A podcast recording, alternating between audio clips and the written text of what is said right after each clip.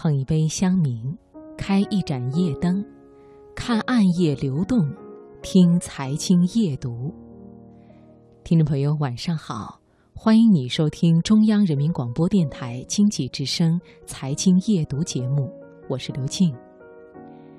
听众朋友，你有多久没有写过信了？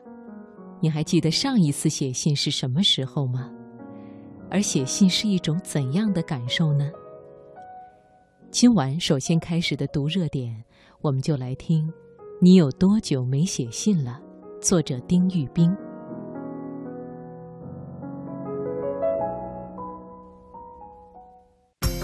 把握生活的脉搏，读出热点的精华，读热点。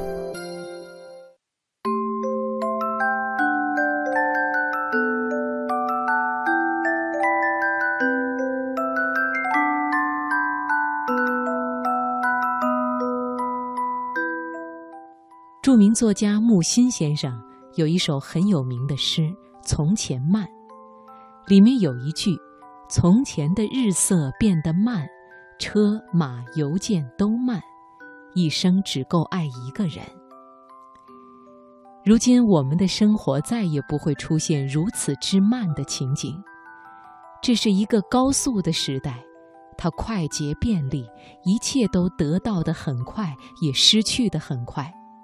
所以，忙碌的现代人会被木心的一首慢诗击中。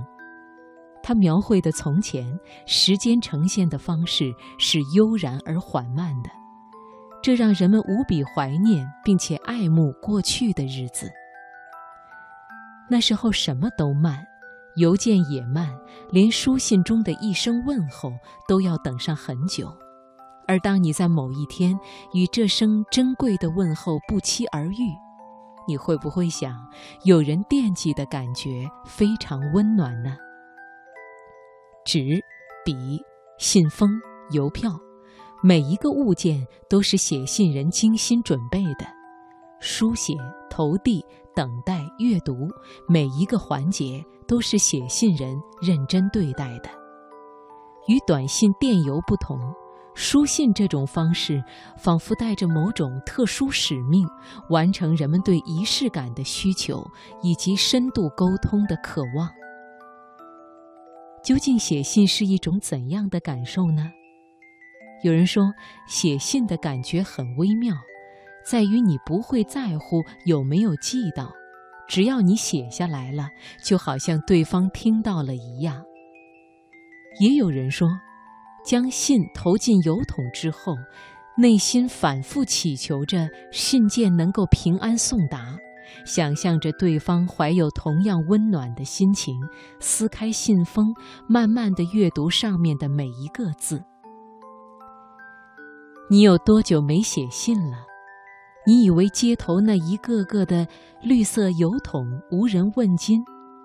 你不知道他们传递了多少不为人知的温暖故事。如今我们沟通的方式如此多元和便捷，我们为什么还要写信呢？写信是一件耗费时间的事情，而且还要面临着丢信的风险。即便如此，还是有网友说，除了懒惰，没有什么能够阻止我写信。这大概不仅是一种习惯，而是因为写信的乐趣是无穷的。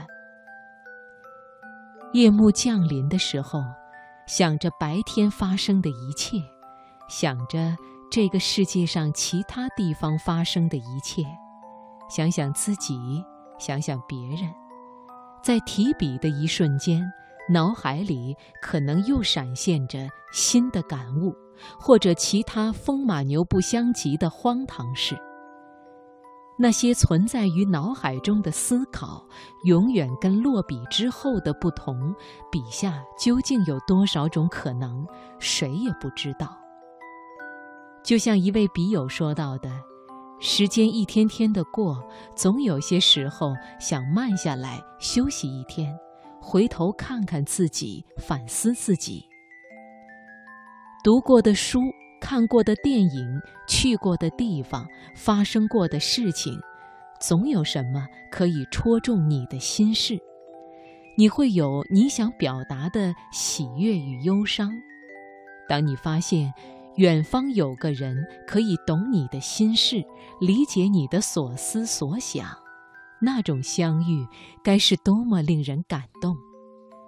对于写信的人而言，哪怕是信件开头的一句“很高兴认识你，请多指教”，也会让人无比欢欣鼓舞。那么，手写书信最感人的究竟是什么呢？可能正如一位作家曾经写到的：“你若不忙的话，可以多给我写信，说说你的生活。